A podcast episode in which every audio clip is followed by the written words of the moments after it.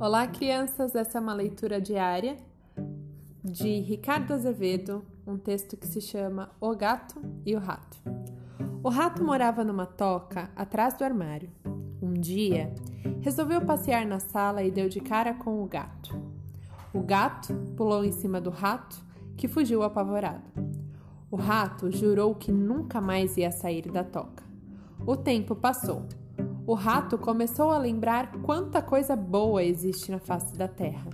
Quanto queijo cheiroso em cima da mesa da sala de jantar, quanto doce de milho no armário da copa, quanta panela cheia de feijão preto com toicinho defumado e ele ali, sem poder fazer nada.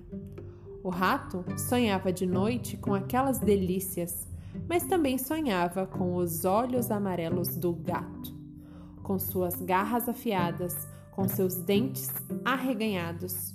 O rato estava assim quando escutou um latido de cachorro.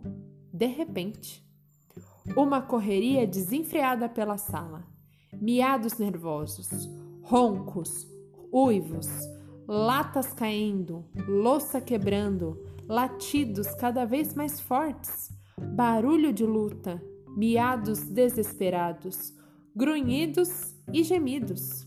Depois, a casa ficou quieta. Pobre do gato, pensou o rato, saindo da toca, pronto para enfiar e dar o seu passeio. Foi agarrado pelo gato, que estava escondido atrás da porta. Mas como? O cachorro não te pegou? perguntou o rato. E o gato, risonho, respondeu: Que nada, foi um truque para te pegar. Além de gatês e ratês, eu também falo cachorrês. Hoje em dia, quem não sabe no mínimo duas línguas não está com nada.